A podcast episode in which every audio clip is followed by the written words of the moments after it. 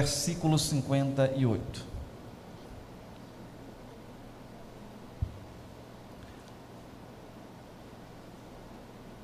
Primeira carta de Paulo aos Coríntios, capítulo 15, versículo 58.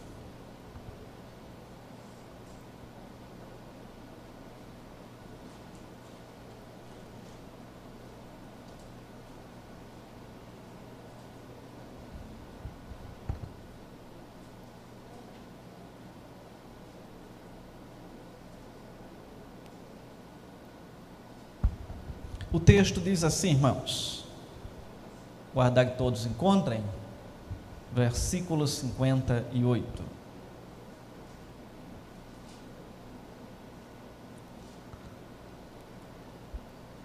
Portanto, meus amados irmãos, sede firmes, inabaláveis e sempre abundantes na obra do Senhor, sabendo que no Senhor o vosso trabalho não é vão.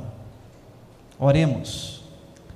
Pai eterno, nos colocamos diante do Senhor nesta hora, queremos te agradecer pela tua palavra, pelo teu cuidado sobre nós e rogar que o teu Santo Espírito nos oriente na exposição da tua palavra e que esse mesmo Espírito Santo aplique esta palavra a cada um dos irmãos que aqui estão, que possa nos trazer o entendimento, tratando do nosso intelecto, mas também tratando com as nossas almas, trazendo alento, conforto e transformação naquilo que for necessário. Em o nome de Jesus. Amém. Irmãos, essa carta, a carta de Paulo aos Coríntios, né? então não precisa ser, ser muito detalhado, já sabemos que foi Paulo que escreveu para a igreja que estava na cidade de Corinto, certo? A cidade é uma, uma metrópole da sua época, onde ali todas as pessoas que circulavam, uma boa parte da região, teriam que passar por aquela cidade, uma cidade portuária. De maneira que, olhando para o contexto desta carta, carece ser ressaltado que a igreja de Corinto também ela foi plantada pelo próprio apóstolo Paulo. Quando? No final da sua segunda viagem missionária. Paulo fez duas viagens atestadas e se conjectura que ele tenha feito uma terceira viagem missionária e essa igreja foi plantada no final da sua segunda viagem. Ele passou um ano e seis meses, 18 meses, pregando a palavra de Deus naquela grande, grande cidade. E nesse tempo ele gerou, né? Cristo nasceu no coração destes irmãos que agora ele está escrevendo esta carta. E depois Paulo foi para a cidade de Éfeso, uma grande cidade também da Ásia Menor, e lá passando um tempo naquela cidade, ele mandou esta carta para a igreja de Corinto. E essa primeira carta não foi de fato a primeira. Se conjectura que Paulo tenha escrito uma outra carta antes dessa, que seria a chamada carta perdida, não existindo o conhecimento do seu paradeiro. E Paulo faz referência a essa carta justamente no capítulo 5, versículo 9, desta que é tida como a primeira carta, quando ele diz: Já em carta vos escrevi que não vos associeis com os impuros. Então essa seria na verdade a segunda e a segunda seria a terceira. Mas isso aqui não tem, não vai mudar em nada as nossas almas, nem o entendimento que a gente pode ter a mais da palavra de Deus. Apenas uma questão de informação. E essa carta então, vamos então entender que Paulo agora ele escreve esta que nós lemos em resposta a uma consulta que aquela igreja faz à sua pessoa quando ele diz no versículo 1 do capítulo 7, quanto ao que me escrevestes, e aí segue o texto. E o que é que ocorre? Ali existiam algumas demandas a serem tratadas naquela igreja. A igreja estava vivendo, né, chegou ao conhecimento de Paulo, ali em Éfeso, que a igreja estava vivendo ali alguns problemas. E foi por intermédio de uma irmã da igreja de Corinto, chamada Chloe, E quando Chloe visitou Paulo ali naquela cidade, levou ao seu conhecimento, por meio de carta e por meio de palavras, algumas informações que não eram muito agradáveis a Paulo, pois não estavam de acordo com o que ele tinha ensinado naquela igreja. E Paulo agora escreve respondendo a essas questões. E uma das questões tratadas se refere justamente à ressurreição dos mortos, ou seja, aqueles irmãos estavam se questionando, conforme nós lemos aqui já no, no capítulo 15, a partir do versículo 1 até o 19. Estavam se questionando se tinha ressurreição dos mortos ou não. Ou seja, se ah, os mortos vão ressuscitar, ou eles já morreram de uma vez por todas e não há mais ressurreição, morreu, acabou, como tem muita gente que pensa hoje ainda. E assim, no capítulo 15, Paulo vai tratar deste problema. E após deixar claro que existe sim a ressurreição, agora no final do capítulo, ele exorta aqueles irmãos a serem firmes, inabaláveis, abundantes, como cristãos, como servos de Cristo na obra do Senhor. E assim, sabemos que a igreja do Senhor é formada por vários membros com diferentes dons e todos foram dados para o serviço à igreja. Isto porque não fomos chamados para sermos meros assistentes espirituais, mas fomos chamados para estarmos envolvidos com as coisas do reino de Deus. Entretanto, o assunto que precisamos olhar aqui não é apenas se alguém está de fato envolvido ou trabalhando com o reino de Deus, ou no reino de Deus, mas, mas como está trabalhando. Então é isso que nós somos chamados a ver a partir desse versículo. E diante disso, quero convidar os irmãos a caminhar comigo nesta noite sobre o seguinte tema princípios norteadores para o serviço cristão, ou princípios norteadores para os discípulos, poderíamos colocar isso também. E o primeiro princípio, irmãos, é o princípio da estabilidade. O que é que diz o texto? Versículo 58. Portanto, meus amados irmãos, sede firmes, inabaláveis, firmes e inabaláveis. E a estabilidade, ela é uma qualidade que deve ser encontrada na vida de todo cristão. A estabilidade, eu não estou falando aqui da estabilidade financeira, se o cristão também tiver, ótimo, isso é bom, desde que não seja o seu coração apegado a isso, mas estamos falando da estabilidade, da firmeza na palavra de Deus, no serviço cristão. E infelizmente muitos cristãos são inconstantes. Suas intenções são boas, mas não têm maturidade e nem firmeza de propósito. E os coríntios, eles eram facilmente inclinados ou levados por um lado, para um lado e para outro, ou seja, eram volúveis mudando de uma posição para outra sem motivos é, mais fortes. E o volúvel, então, é aquele que muda a todo instante, gira facilmente. E na linguagem de Tiago, é o que é inconstante em seus caminhos. Capítulo 1, versículo 18 da carta de Tiago. O instável, hoje ele está com toda a paixão na alma, e quer dirigir, por exemplo, um ministério de oração. Amanhã ele já está precisando de ajuda pastoral porque está vários cultos sem aparecer na igreja. Hoje ele quer tocar no conjunto de louvor, amanhã por alguma razão não justificável ele não quer mais. O volúvel ele não tem firmeza de propósitos, pois se deixa guiar pelas emoções a todo instante e por alguma situação externa qualquer e por isso sua conduta se torna imprevisível. É aquele que não tem firmeza e nem propósito. A instabilidade, se formos olhar para a palavra de Deus, era uma falha no caráter de Pedro, o apóstolo Pedro. ao mesmo tempo que estava disposto a morrer com Cristo, na sequência o negou três vezes. Ao mesmo tempo que se declarava ser Cristo, filho de Deus, declarava isso, Satanás foi repreendido em sua pessoa. E o caráter então instável de Pedro, Deus o transformou. Foi transformando, tornando-o mais estável e promoveu a mudança necessária na vida dele.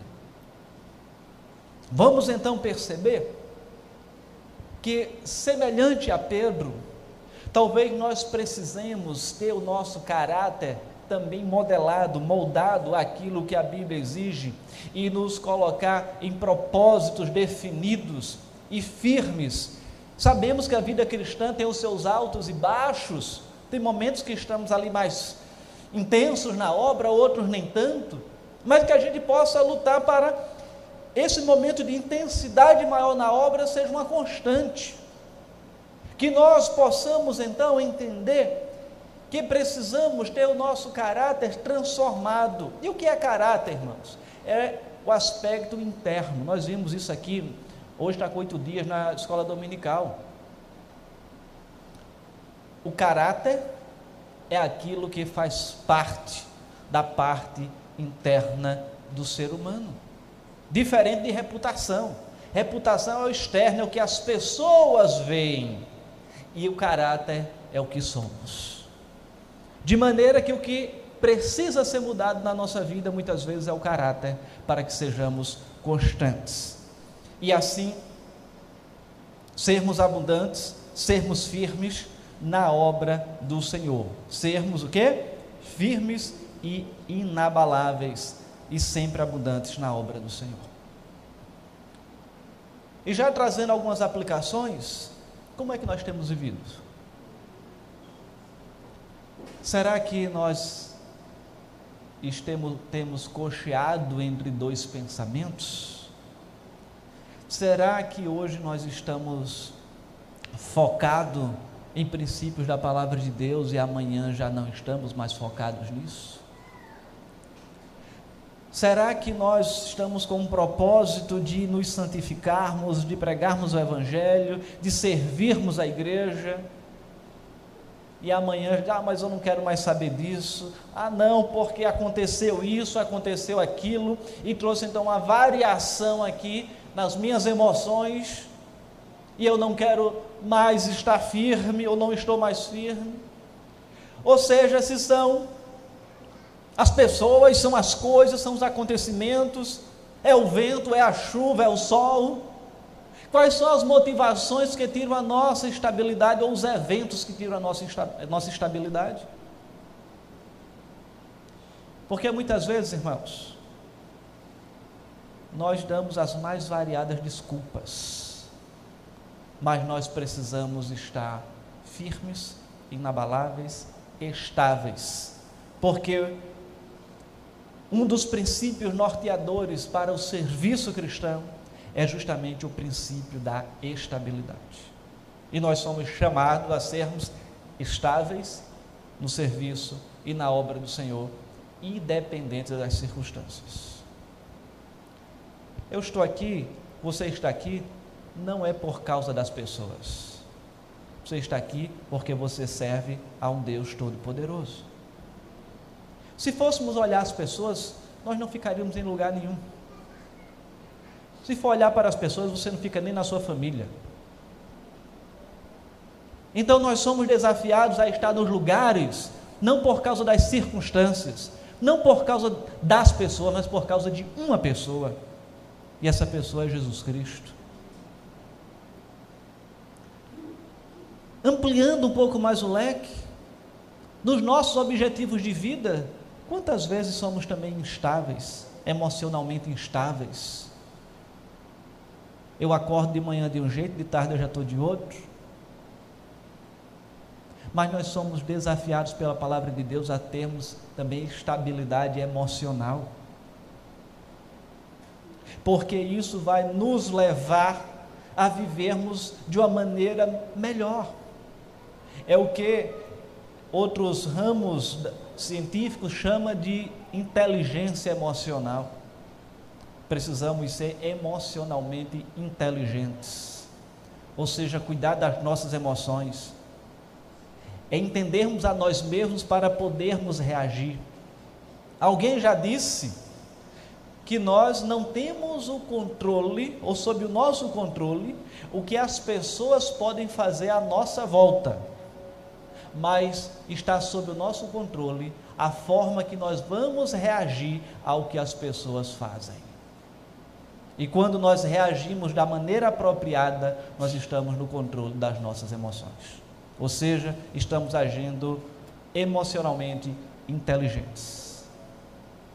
Faz sentido? Então nós somos desafiados a sermos firmes e inabaláveis, a termos estabilidade no serviço do Senhor e estabilidade na nossa vida.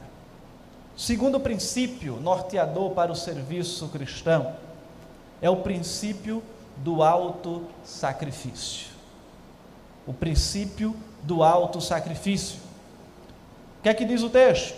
Portanto, meus amados irmãos, sede firmes, inabaláveis e sempre abundantes na obra do Senhor, sabendo que no Senhor o vosso trabalho não é vão. O vosso trabalho, é daqui que a gente tira esse segundo ponto. O princípio do alto sacrifício. A palavra no original grego para trabalho, a tradução dá a ideia de fadiga, trabalho duro, sacrificial. E Paulo, antes da sua conversão, ele perseguia a igreja.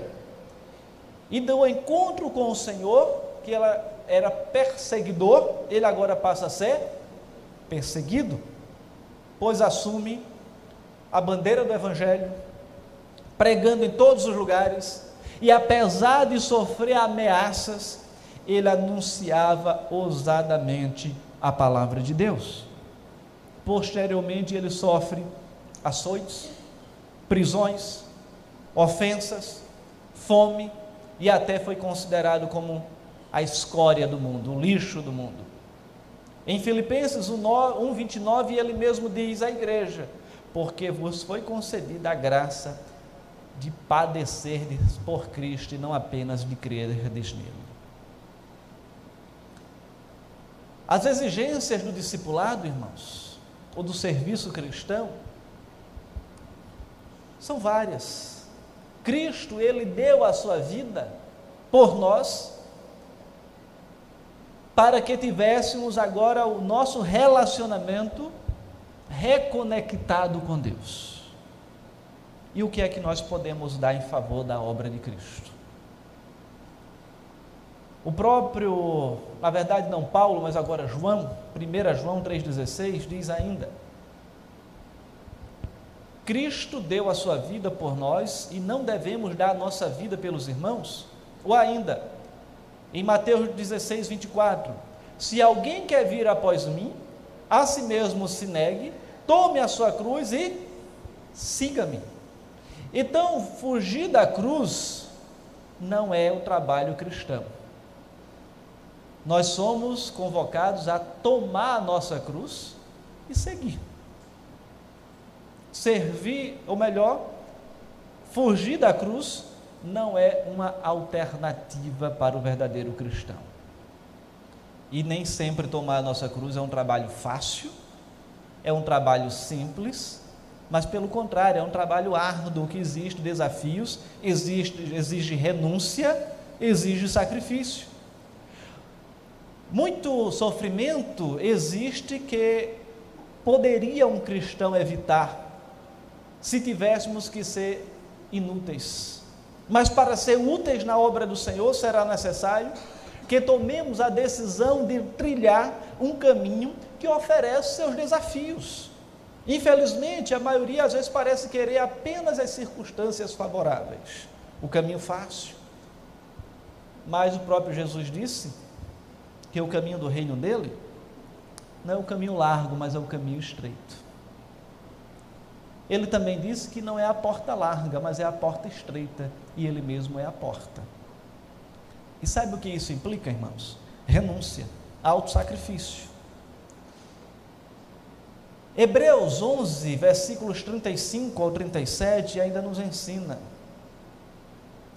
que por causa do trabalho, ou seja, do serviço cristão, da dedicação à obra do Senhor, alguns foram cerrados ao meio,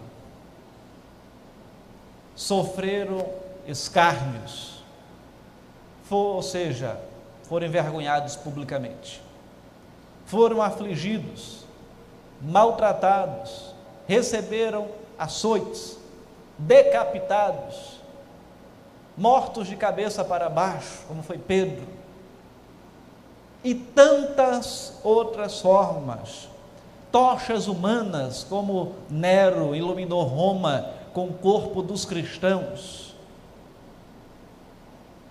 Mas nenhum desses negou a fé.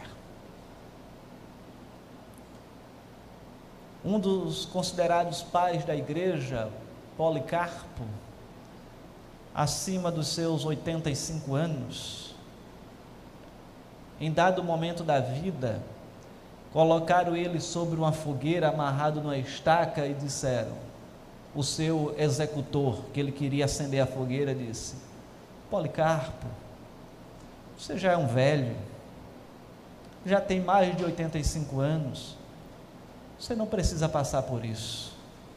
Viva o restante dos seus anos em paz, tranquilo. Negue esse Cristo e saia da fogueira. Você não precisa morrer assim. E Policarpo olhou firmemente para o seu carrasco e disse: Se eu já vivi tanto tempo, e o meu Senhor até hoje me amparou, me socorreu, não vai ser agora que eu vou negá-lo.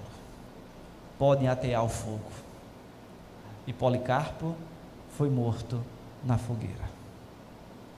Assim, irmãos, quando olhamos para a história, ela está repleta de exemplos. Seja na Bíblia, encontramos o primeiro Marte, em Atos capítulo 7, Estevão, que ele é apedrejado, e os céus abertos, dizendo que, querendo que o Senhor recebesse o Espírito dele, mas ele diz: Não impute este pecado àqueles que estão me assassinando. Ou seja, ele declarou perdão naquele momento, porque ele sabia que a razão pela qual ele estava morrendo era uma razão muito maior. E assim, vamos então compreender que o segundo princípio norteador para o serviço do cristão, ou para o serviço dos discípulos, é o princípio do auto sacrifício. E diante dessa realidade que nós estamos vivendo hoje, eu convido você também mais uma vez a olhar para a sua vida. E como é que você tem executado o serviço ao Senhor? Será que talvez o mínimo sacrifício que seja exigido, que talvez seja o deslocamento da sua casa para fazer alguma outra atividade, você não tem feito isso?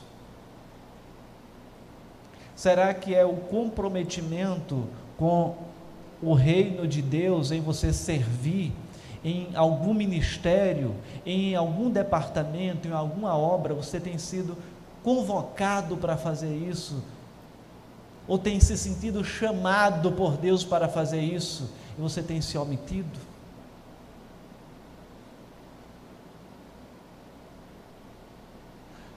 Ou será que é o simples compromisso de pensarmos em estarmos aqui no momento certo da nossa atividade que foi programada, e talvez isso seja demais para nós. Se eu tenho uma atividade que ela começa nove horas da manhã, e eu chego nove e meia, será que é muito chegar no horário?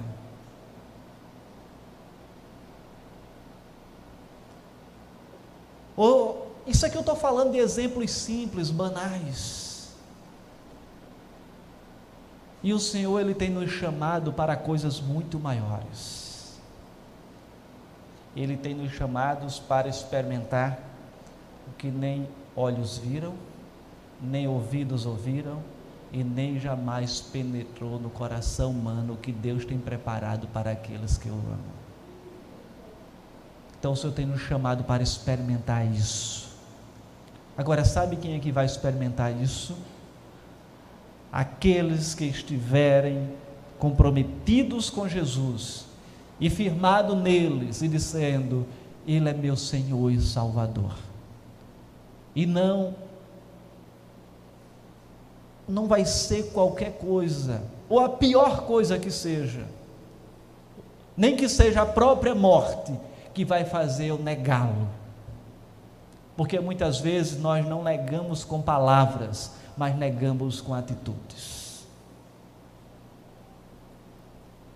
Em terceiro e último lugar, o terceiro princípio norteador para o serviço dos discípulos ou para o serviço cristão é o princípio da motivação. Quando olhamos para o texto, ele vai dizer: sabendo que no Senhor o vosso trabalho não é inútil, não é vão. E a nossa motivação é justamente o Senhor. O apóstolo Paulo nos dá então esse terceiro princípio que deve nortear eu e você no trabalho cristão: a motivação. Alguns trabalham na igreja para satisfazer o seu ego, outros para massagear o orgulho pessoal, ou simplesmente para estarem à frente e serem notados. Paulo diz que a nossa única motivação deve ser o Senhor. É para Ele que fazemos. Portanto, não são os meus interesses que devem estar em jogo, nem a minha vontade, nem satisfazer determinados anseios mas sim para agradar o Senhor. Essa é a nossa maior motivação. Nós aprendemos isso hoje pela manhã também na nossa aula de escola dominical.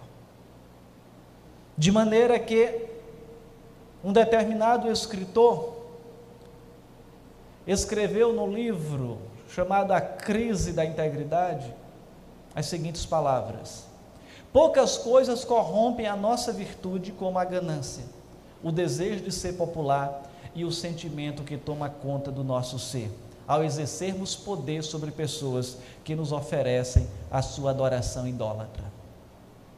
E essa palavra, ela é tão presente. Quantas pessoas hoje não estão em busca de seguidores nas redes sociais? Os influencers, youtubers, ou seja, estou influenciando pessoas, mas é justamente um desejo, uma ganância de ser popular, de exercer poder sobre outras pessoas. Nós não exercemos poder sobre outras pessoas apenas quando estamos investidos num cargo público, não. Mas a partir do instante que nós influenciamos outras pessoas, nós estamos exercendo poder sobre outras pessoas. A palavra do Senhor nos ensina que quer bebamos, quer comamos, que são as coisas básicas da vida, ou qualquer outra coisa, deve ser feito para a glória de Deus. E tudo aquilo que nós estamos fazendo ou queremos fazer, qual a motivação do nosso coração? Deve passar por esse crivo, o crivo da motivação porque o nosso coração, a própria palavra de Deus já diz que ele é enganoso. O coração, muitas vezes, ele tem uma estratégia, uma habilidade de maquiar. Não estou falando das irmãs aqui que são maquiadoras.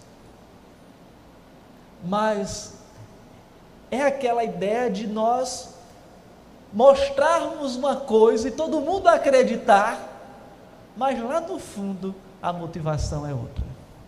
Você já se flagrou numa situação como essa? E assim, irmãos, somos desafiados a olhar as motivações do nosso coração. Nos últimos anos, a igreja cristã, ela tem tido mais celebridades do que servos um número demasiado grande de pessoas com muitos, como eu poderia dizer, é, se tornando o centro das atenções, e muitas vezes Cristo ele está diminuindo na mensagem dessas pessoas. Mas Paulo disse, aliás, não me recordo agora exato, depois Edmar me ajuda.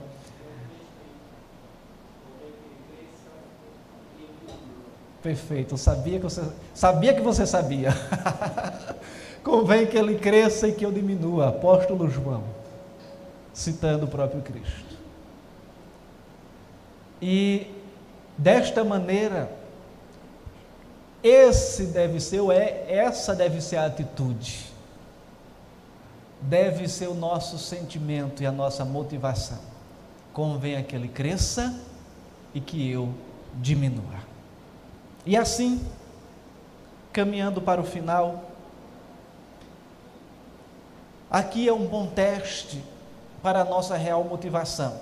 Quando esta motivação é apenas o Senhor, eu estarei disposto a trabalhar, não obstante a posição, os ressentimentos, a timidez, o cansaço ou as opiniões contrárias.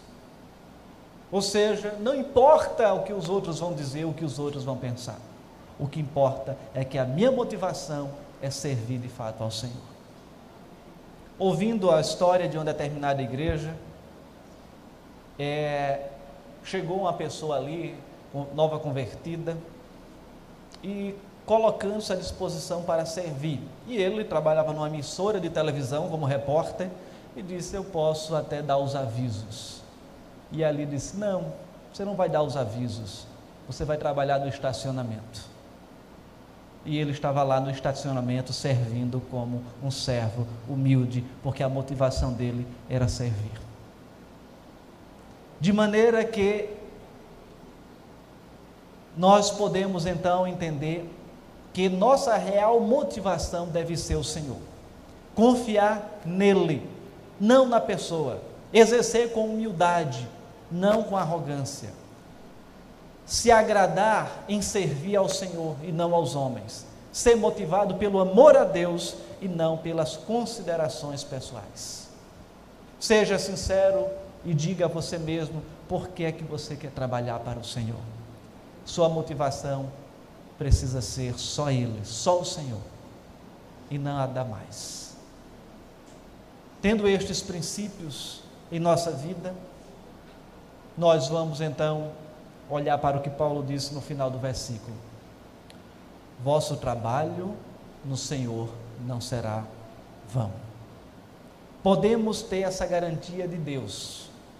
Se eu e você formos estáveis, dispostos a levar a cruz do discipulado, do discípulo fiel, e como única motivação o Senhor, nosso trabalho não é vão. Nosso trabalho não é inútil, ele serve ao Senhor dos Senhores. Aquele em que determinado dia toda língua confessará como Senhor e todo joelho se dobrará na sua presença. E você que está aqui hoje, já confessa Jesus como Senhor da sua vida?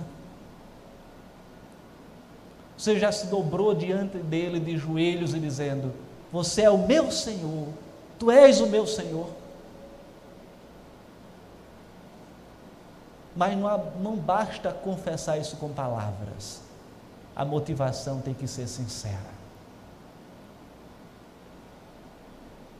Porque fazendo isso a gente também vai servir com sinceridade. Que o Senhor nos abençoe e aplique estes princípios norteadores da vida cristã em cada um dos nossos corações aqui nesta noite. Vamos orar? Pai eterno, louvado seja o teu nome. Obrigado, Senhor, por esse tempo aqui. Que o Senhor aplique a tua palavra, Pai, nas nossas vidas.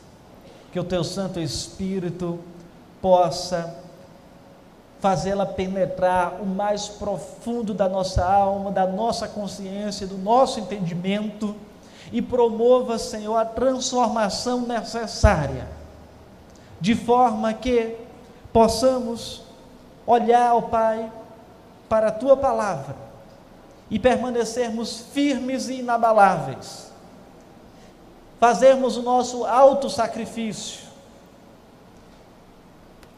e vislumbrarmos quais são as nossas motivações. No nome de Jesus, ó Senhor, faz o que for necessário nas nossas vidas. Que cada um que aqui está, ou que está nos acompanhando agora também no, pelo YouTube, a nossa transmissão, que possa se colocar diante de Ti e dizer: Eu quero ser firme e inabalável. Eu quero me auto-sacrificar em favor do Senhor. E eu quero fazer tudo isso com a motivação correta, que é simplesmente te servir. Que essa seja a oração de cada um destes queridos irmãos nesta hora. Ó Senhor, eu ainda coloco diante de Ti nesta hora aquele pedido que nós recebemos aqui. O Gustavo, aquele bebê, que está ali hospitalizado, que o Senhor cuide, que o Senhor restaure, que o Senhor traga o alento, ó Pai, para a sua família e restabeleça a saúde dele, ó Pai. E desta maneira possa a sua família se alegrar e render graças pela vida dele, pelo teu agir, teu trabalhar na vida dele assim como os nossos queridos irmãos aqui da igreja que têm passado por dificuldades na área da saúde, no dia de hoje que recebemos algumas informações, como Benício, Erliane, Luciano e tantos outros, ó Pai. Que o Senhor cuide, restaure e possa render graças ao Teu nome pela Tua plena restauração.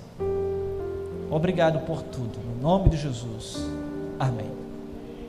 Cantemos ao Senhor.